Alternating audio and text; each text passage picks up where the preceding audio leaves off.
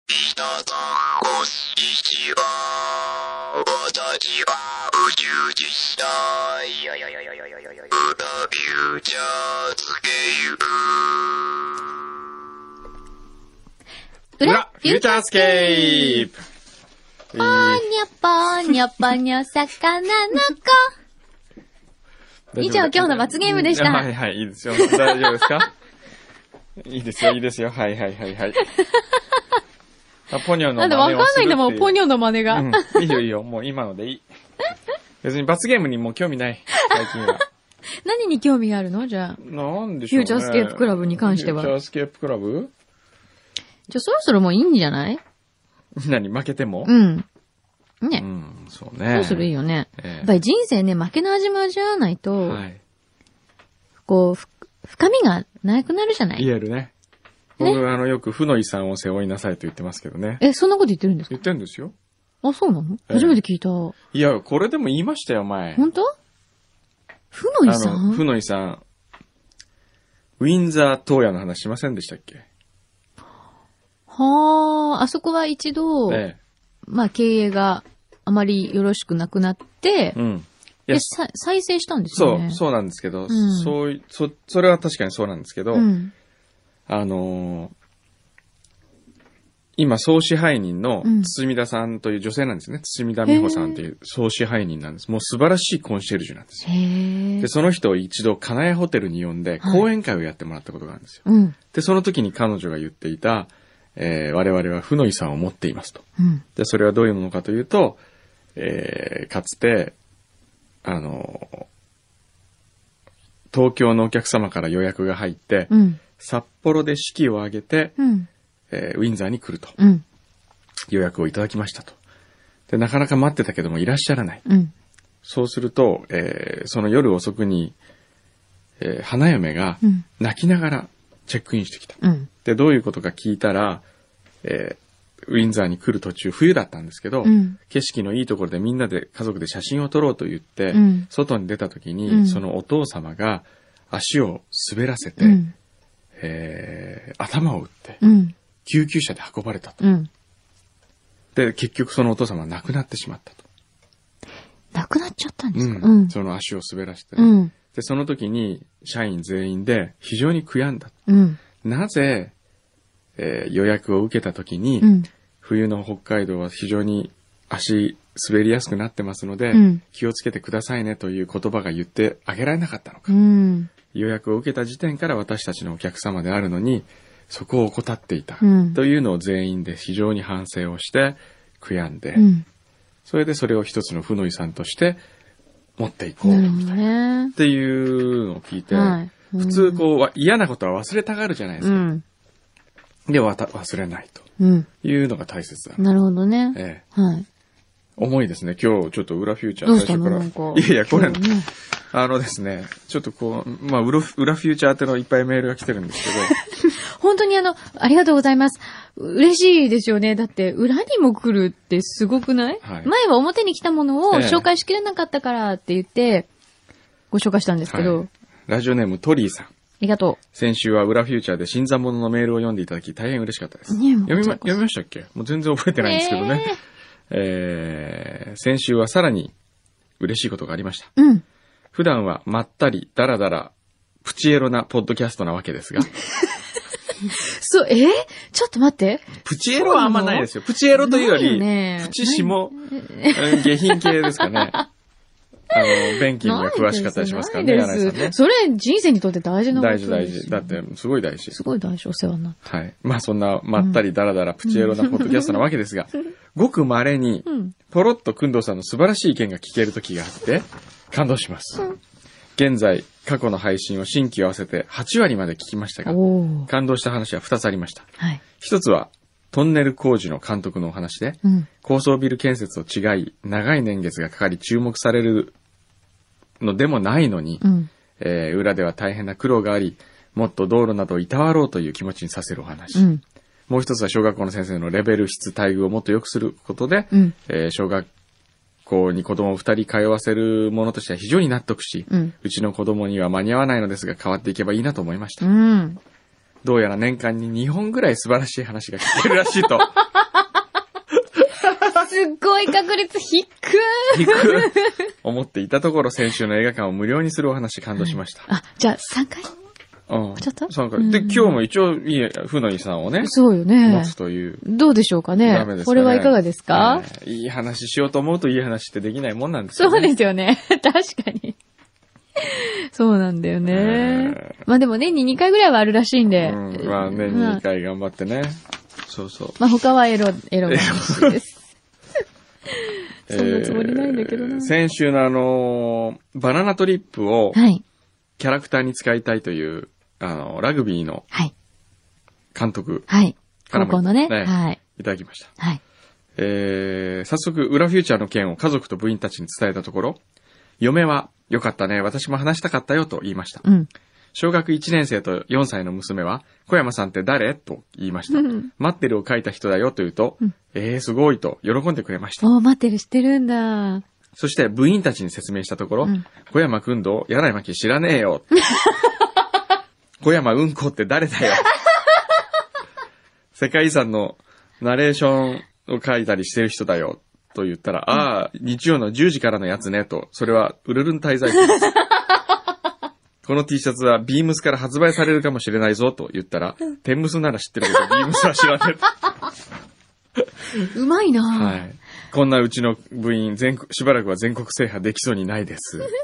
最後に私、西宮ではなく、宮西です。書いてある。僕間違ってたんですね、名前ね。 すいません。えー大変失礼しまし失礼たねしましたそうか、やっぱり、えっ、と、高ま、え、香川でしたっけ高松だっけうーんと、まあ、香川も高松も同じような仕あ事での、すね。四国だよ ね。え四国では、やはり、えうんそりゃね、ええそれはも小山うんこ誰って言われてもしょうがないですよね。ええ小山うんこですよ。もううんこ、うん こ。もう名前変えとく じゃん。そう、そういえばね、先週ね、はいあの、先週というか今週ですね。はい。僕、電通で講演会をやったんですよ。へー。まあ、正確に講演会というよりも、トークショー。うん。あのえ、電通でトークショはい。ーへー。あの、対談。うーん。で、相手は、ええ。沢本さんという、うん。そのソフトバンクの、お父さん犬の喋る犬をやってるクリエイター。今もう電通のトップクリエイターですよ。へー。と対談をしまして、はい。その中で、バナナトリップの話をしたんですよ。はい。で、600人来たんですよ、電通の社員。すご電い。通ってね、全社員で6000人って言ったかな。そんなにいるんですかへー。そのうちじゃあの10人に1人はもう、聞きに来たんですけど、へー。それで、その中で、バナナトリップをね、うん。世に出したいと。うん。もしかしたら、えー、ビームスのうん。社長の設楽さんにお願いしたら、うん。うちでやってもいいよと言ってくれたと。うん。ビームスに並ぶかもしれない。うん。で、電通の皆さんそれぞれいろんなクライアントをお持ちでしょうから、このキャラクターにうんご興味がある人は、うんぜひ僕のところに行って、いうふうに言ったわけですよ。うんそしたらね、ドール、ドールあ、バナナ。ドールバナナはいの担当やってるっていう人が来たりとか、はい。驚いたのが、ええ。あの、お世話になってますって言って、設楽さんの娘がいました。そんな、へえ、そうなんえだ。ーえ、じゃあもう社員で社員で、ね、ご活躍なんごです活ね躍。みたいですね。へえ。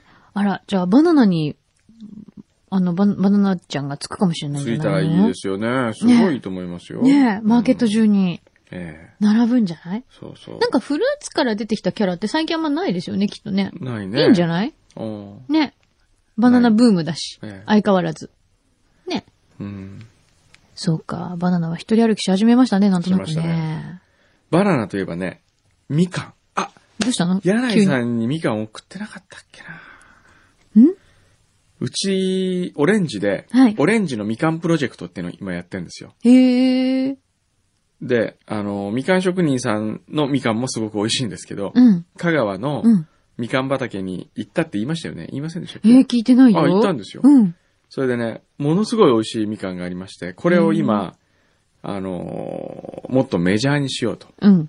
いうことで、うんオレンジがみかんをうん。扱うというプロジェクトを今進めてまして、へえ。気品っていう名前のはい商品なんですけど、はいまあ、温州みかんかな。うん。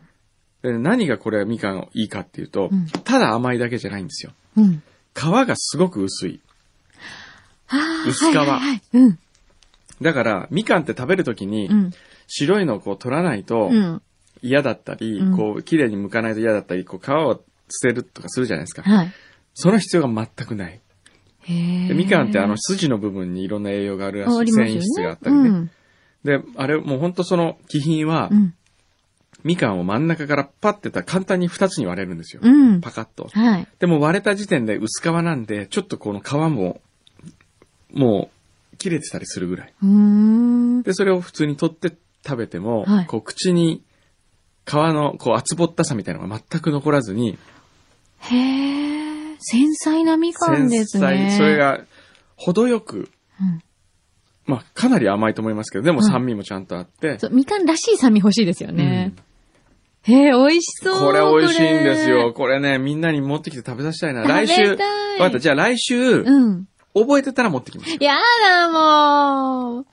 忘れちゃうこといっぱいあるんだもん。みんなでメール攻撃しましょう。ええじゃあメールみかん、ああのーみかんって。パン粉にメールしておいてください。来週みかん持わかりっましてた、持ってこさせてねって言って。みかんよろしくねって。はい。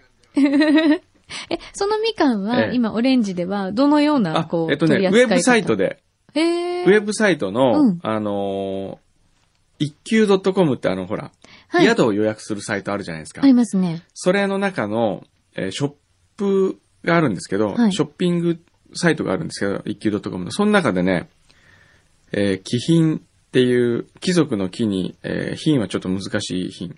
うん貴賓。席の貴品。ああ、はい。はい。へえ。貴品。という字そうなんだ。を、あの、ネットで買えるようになってます。まあへー、ただし、うん。高いです。あ、ちょっと待って。そうなんだ。いくらえええ、ちょどっとの待っぐて。らいするのみかんで高いってどのぐらいが高いのかがちょっと、基準がわからないんですけど、だいたいね、こうスーパーとかで、こう一袋とかで買うじゃないそんな高いもんじゃないもんね。あー、でも私みかん大好き。柑橘系大好きなんですよね。うん。あ、商品でね、多分みかんで検索するといいんじゃない出てくるかな。あ、ありますね。ほう。あの、みかんで検索したら6件出てくるんですほうね。ほう。でそのうちの、そのオレンジスイート採用っていう、おうもう日本一のみかん、期間限定なんですけど、ほう。 2箱で約4キロうん。で、えー5250円。おー、結構いい感じのお値段ですね。まあまあいい。い感じの値段ですよね。これでも、うんお歳暮とかでもいいんじゃない今からでも。でもね、ね普通1箱だったら2800円。うん。で、ここに何個入ってるんでしょうね。えー、だいたい14個から16個入ってますね。へえ。で、2800円だからやっぱ高いんですよ。うん高いとそうだね思います。うん。ただ、うん。えー、あ、これにね、特急ってのがあるんですね。ええまたなんか、で、そんな特ランクがある。急あるんですよ。特急は、1万500円。え、それ何、何キロでえー、何キロだろう。えー、あ、48個。 ?48 個で大体約うん1万円。まあ、約50個で1万円。 50個で1 1個200円か。おーいいスイーツぐらいのいいね、値段こう、感じですね。でもね、僕はあのケーキを1個食べるより、これ1個の方がうん。美味しいなと思うんですよね。え、どうしてそのみかんに出会ったんですかこのみかんにはね、うん。このみかんの作り手の人が訪ねてきたんですよね。これをへやえっ。てる人が。あ、そう。ええあ、じゃあ逆にこう、オレンジだからみかんやりませんかみたいな。あ、そうなんだ。えで、実際に食べてみたえら食べてみたら。ら、びっくりしましたね。はあ。ねやっぱ旬のものをね、こう一番欲しい時に食べるのが一番ね、贅沢ですよ。そうですね。本当に。に美味しいし。あのね、12月20日までだ。あ、じゃあ来週いっぱいぐらいですね。はい。で、これ、みかん箱からまず今回作ったんですよ。あこの、れか段ボール。そう、今ね、それ見て可愛いなと思ったの。これ、あの、デザイナーの佐藤拓さんって知ってます、はい、あの、ポリンキー、ポリンキーとか。あれは佐藤正彦さんじゃなかったでしたっけあれ、佐藤拓さん、あの、ゴッドのお知り合いですよね。そうそうそうそう前来ていただきましたね。そうそうそうポリンキーの人。あれ、ポリンキー佐藤拓さんでしたっけ、うんあ、そっか、うん。そうそう、佐藤拓さん。ああの、の、拓、でさんが。も、いろいろやってらっしゃいますよね。ええ本当に。あのーやった。へえデザインあ、そうなんだ。で、一からか作わいっいて。んですよね、うこんの。こう、丸、まって、あの、そうカタカナでまって書いてあるんですけど。そうそう。マーってのはね、マーナ地区っていう、へえ。そあうなののーえっ、と、愛媛県の、うん。あのー八幡浜市ってのがあるんですけど、うん。その、日本一のみかん産地って言われてるんですけど、はいその中の端っこの方に、えー、マーナ地区っていうね、うん。マージロ、マージロっていうとことアナイっていう地区が、二つの地区があって、うん。これをあわ頭を取って、マアナって呼んでへ呼ぶんですね。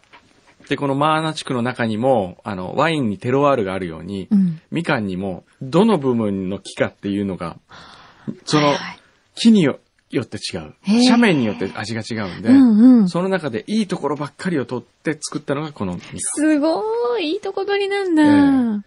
一回ね、ちょっと騙されたと思ってね、いや、食べたい。すごい。食べてみてたいこれ美味しいからこんなにほんと美味しいの言われたらね。でも、それだけやっぱり、地区とか、そのえ、植えてある斜面によって味が違うっていうのは、はいどれだけ自然のものがこれだけちゃんとそうやっぱり作ると美味しいかってことですよね。気候と,、影響が大きいという日当たりとかね、うん。まあみかん職人さんが聞いたら、けっこいつ素人のくせにみかん語ってるよって。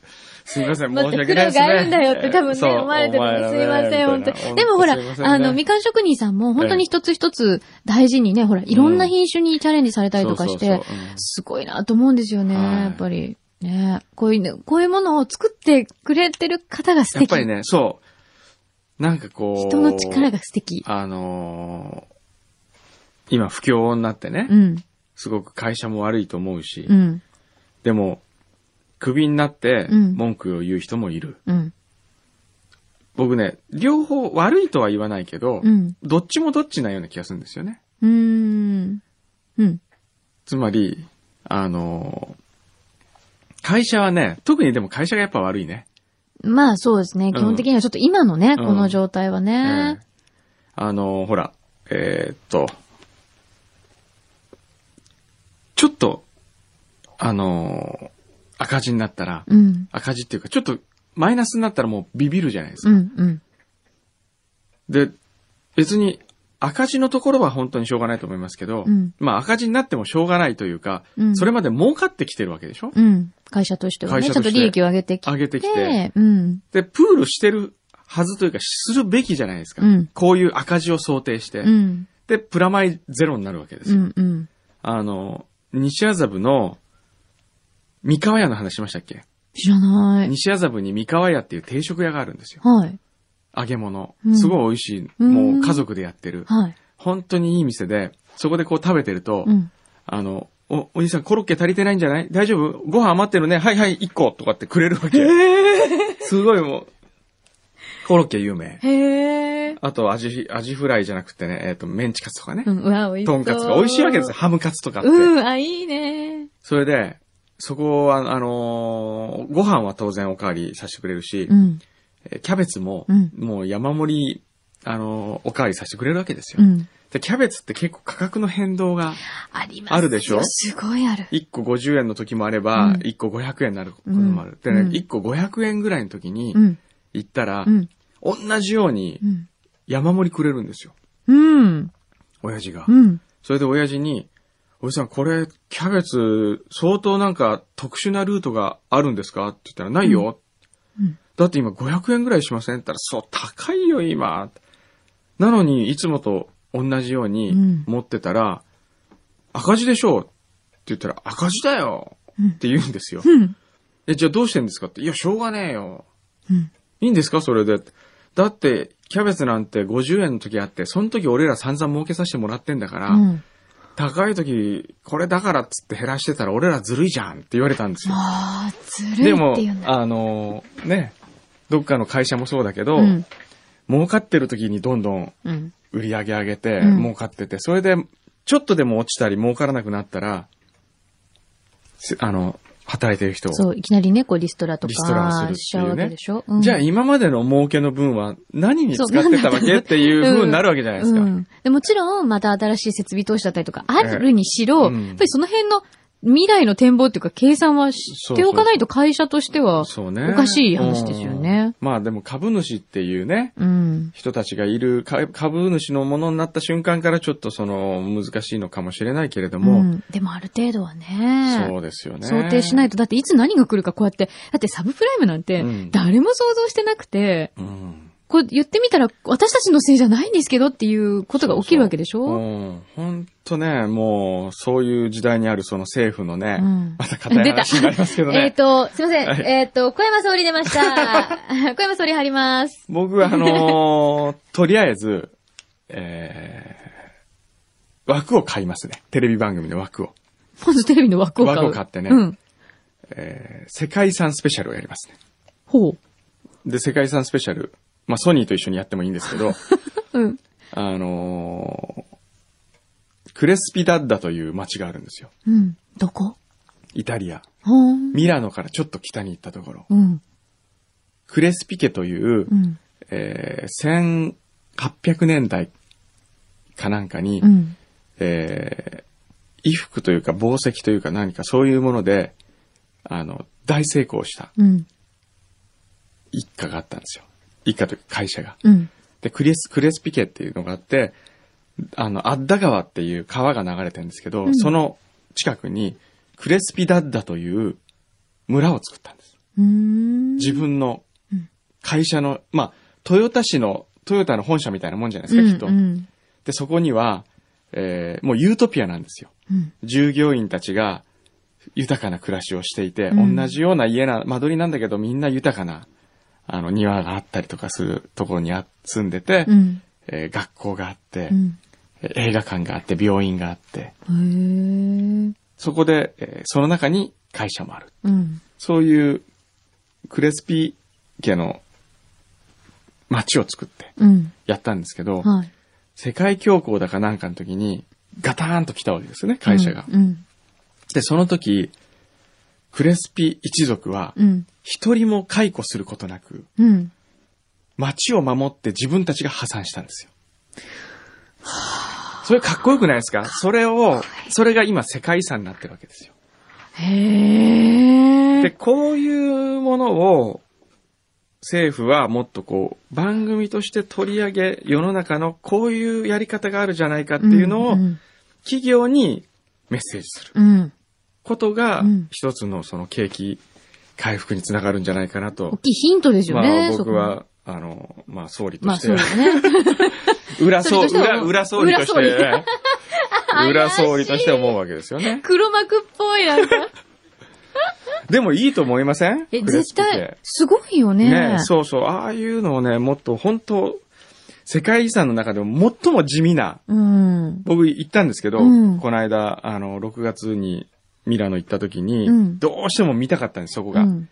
で、行ったらね、なんか今寂しい感じなんだけど、うんでも今、超高級住宅街かな、一応そういう住宅街としては残ってるわけです残ってね。る皆さん住んでるんですね、住んでるんですそこよに。はいうーんで結構ね、面白いのがね、その、通りの名前が、うん。各家の壁についてるんですよ。うん。標識じゃなくてね、うん。壁にこう書いてあったりとか、へえ。すごく、あのー面白い、いい家ですよ。そう、だから、あんまりそれって全体としては大きい規模じゃないわけでしょ要は。その小さな村として、うんやっぱり昔はこう成り立ってたわけそうですねそのぐらいの規模を、ええみんながちょっとずつちょっとずつそうやって作ってい,、うんいけば、うんそのダメージがあった時にもそう大きくはならないだろうし、うんだからやっぱ大きくすることばっかり考えても、そう、それがダメなんですよ。ねだって、デジカメ作り続けてう、ん。売れなくなるの当たり前っていうか、誰だってわかるじゃないですか。まあいろいろなものが進化しますからね、う時代もね、それなりに変わっていくし。わからないね、うんその気持ちが。え、だからほら日本でも本当にちっちゃい規模ですけど、うんあの、企業やってらっしゃる方とか、うんで頑張ってる方で、そこで一つアイデア持ってるだけで、ええこういう不況とかもう全然実は煽りも受けてませんとか、はい。しっかりね、社員の方も守ってくださってるってことが、はい結構いっぱいありますもんね。えそうなんだよえうなんえ、それ、なんか取り上げる機会ないんですかね取り上げるクレ機会スね。ピ本当はクレスピダッダとかは今のタイミングでう、ん、一番いいよ、ね。世界遺産、明日の世界遺産は、うん。えーっとね、どこだっけな僕原稿書いても らってどこだっけなた。あ、ポンペイですよ。へえ。ポンペイ。はい。ポンペイもでもこれまたやっぱりね、あのー人生というか教訓をいろいろね、うん。あの、持ってる街で、うん。ポンペイの時代って、うん。あのーその、市長というか町の役人にみんななりたかったんですよね。へえ。で、これはどういうことで自分、あの、競い合ったかっていうと、うん。えー非常に当時のローマ帝国っていうのは、潤ってたんで、うんもし自分が、あの、上に立ったら、うん。皆さんにこれだけの娯楽を提供しますと。うーん。パンと娯楽を提供したんですよ。はい。で、それを公約するんです。うん。それによって、どんどん、えーそういう争いになって、俺はこんなにこっちはもっと俺はこんなにって言って、えーみんな、すごくこう、働くなくなってくんですよ。うん。国がくれ、国っていうか、町がくれるかあ、ら、そうか。うん。パンは食べられる、うん。えーいつもサーカスを見ることができるみたういな。んうん。あ、それで楽しい。そう、もう楽しいってね楽。しい。で、どんどんどんどん、働かなくなってって、うん。それによって貧富の格差が出てって、うん町が荒れてったんですよ。へえ。で、そういう時に、神の怒りに触れたかのごとうく、んベスビオさんが爆発し、うん。えー西暦79年に埋まってしまって、うんで、それが掘り起こされたわけじゃないでうすか。ん。で、それはつまり、神がくれたえー歴史の教科書みたいなもうんんで、うん。そうだようんね。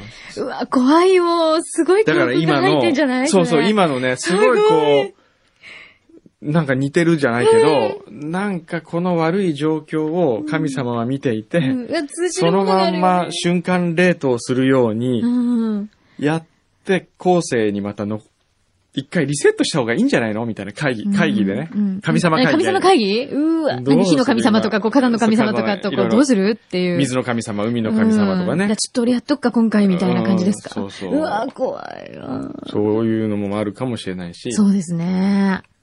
そうだよ。こんなに教訓があるのに、そうなんで学ばないのかとそう思なうとん。ですよ。いかんねちょっと総理どうしますか総理ね。あとでも労働者の人もね、その急にクビになって文句を言う。うん。それは人によってはうん、いろいろ、いろんな人がいると思いますよ。うんいい、本当に尽くしていて、うんダメになった人もいるけど、でも、うんえーっと、き期間、契約社員っていうのは本来、はい。け期間を限定して働いてる。そうですね。それでもいいから働き始めたわけであって、うん。その間に次の仕事を探そうとか、うんあるいはもっと言うなら、じゃあみかん俺は作って不景気でも頑張ろうという、うん。うん。そういうことをやらずに、うんとりあえず募集されてやるやるって言って、うんわーって一緒に多分浮か浮かれてたったら変ですけどね。うん。まなあんか毎日に追われて。追われて、うん、で、まあ次のことっていうのにはなかなかうん、こう目を向け向らけれななかかっったたってことなんですかね。うん前準備を。とするって思うんですよ。うんで、どっかでやっぱ努力をしてる人としてない人の差ができてくると思うんでうすーよ。ん。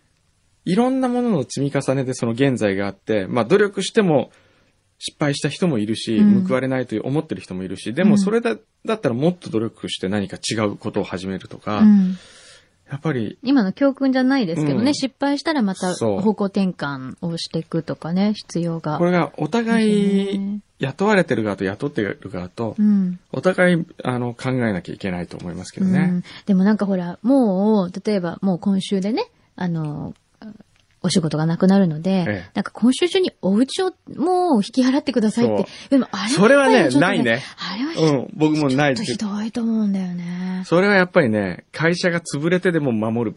クレスピ家をみんな守、見習うべきだよそうね。ですよね。住むところ、ね、やっぱいい住職っていうのはやっぱりすごい大事だかうんら。そうあるいはあと、せめて、うん。 1年間の猶予を設けるとかうね。んそうそう。やっぱりでそあのる程度期間がないと考えられないですよね。そうそううん。で、その間に、次なる、えーしょ仕事の準備なのか、うん何か自分で旅立つための準備なのかや、うんやってもらうとそかう。ね。そのね、やっぱり時間が欲しいですようんね。絶対ね。そう。それでもってね、あの、今、カレーラボあるでしょはい。従業員募集してもほんと来ないんですよ。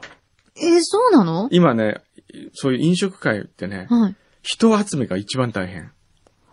でもね、確かにいろんな飲食店っうてん募集してるんですよね。常にしてるでしょしてます。中途採用とそうかありますよね。そうなんですよ。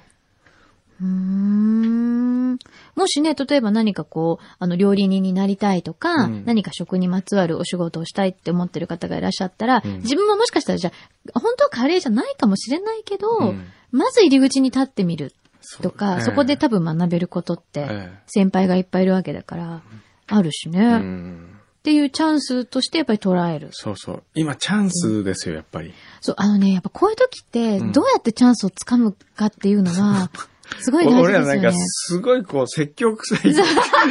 親父とババアみたいなそう。どうしたの今日。いやでもう本ん当でも今、チャンスだとう。思うよ。うんこういう時代だからこそ。うん。やっぱ、なんていうのかな、こう、いろんなものがそぎ落とされてって、うんすごいこう、そうそ本物というか真実というか、すごい核の部分が見えてそうねきちゃってるから、そ,、ええこをどうやってこう、自分でガシッと、そうそうガ。シッと掴むか。今ね、一番大切なことはね、うん文句を言わないことですね。文句を言こわのな時い。代に文句を言わない。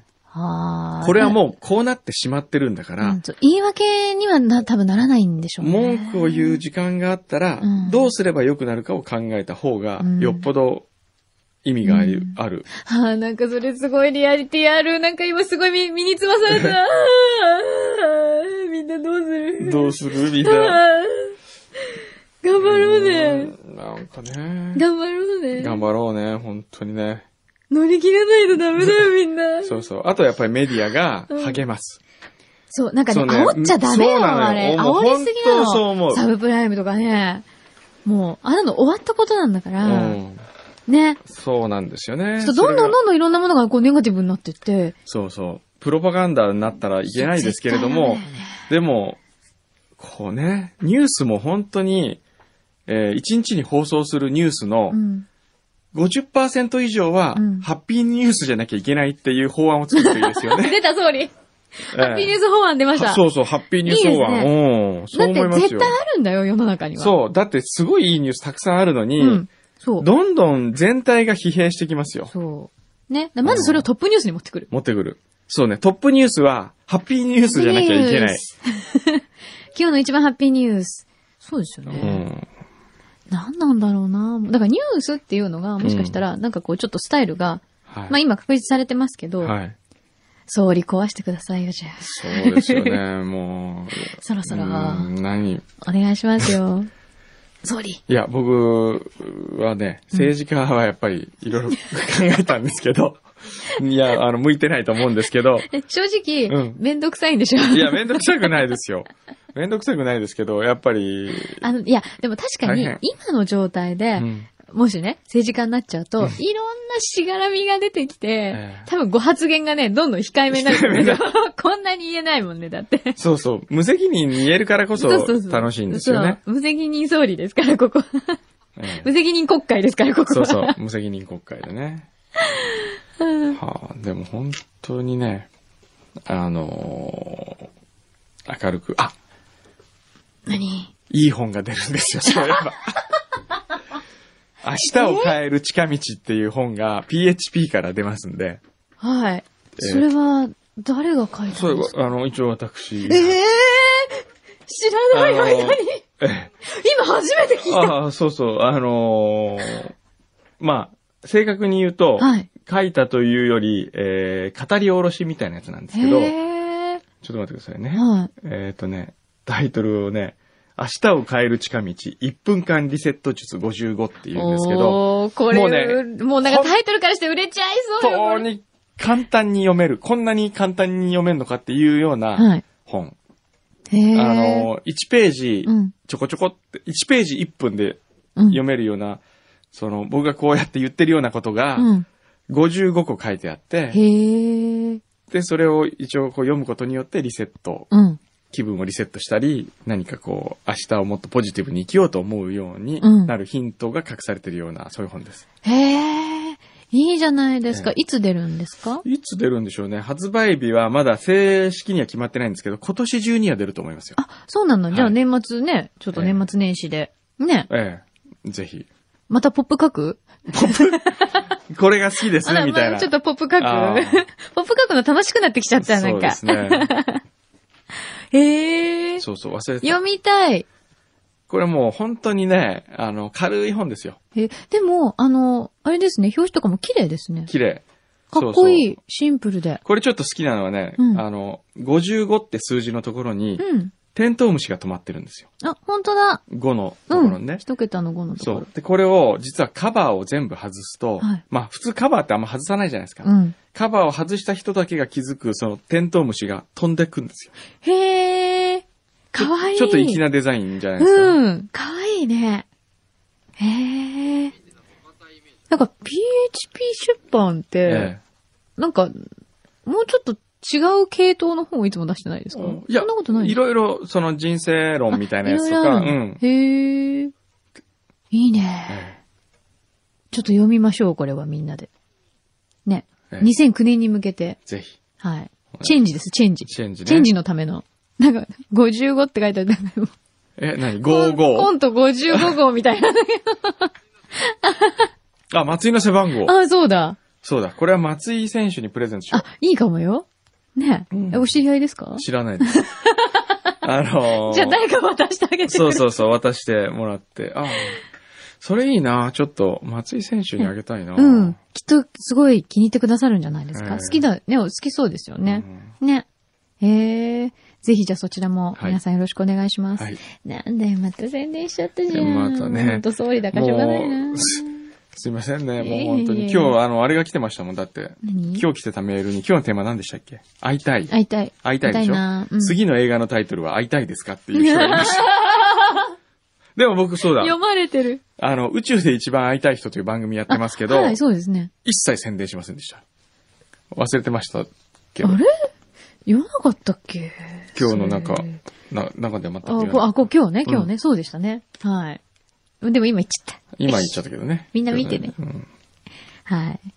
じゃあ今日はこんな感じ今日は意外とお堅い感じ今で日したね。硬い感じね。いかがでしたか、えはい。もうでも、うんいつもこれフューチャー裏のね、リスナーの皆さんって、ええ最近聞き始めましたって言って、一気に聞ええきました。え100何話分みたいな。はい。い言いますよね。ええなんか、あの、とても嬉しいんですけれども、ええその中で、あ、今回面白くないなとか、多分、こういう、こう、評価がいろいろ分かれてるかと思うとあードキドキしますよね。そうね。前一回聞いたじゃないですか。な、第何回が面白かったですかうんと、あ か。ったよね。ね。またこれからも増えていくと思いますが、はい懲りずにお付き合いくださいね。はいよろしくお願いしますはい。じゃあ、いいですかはいでは、総理。はいここで、総理。閉会させていただきじゃます。あ、あれ閉会。また来週。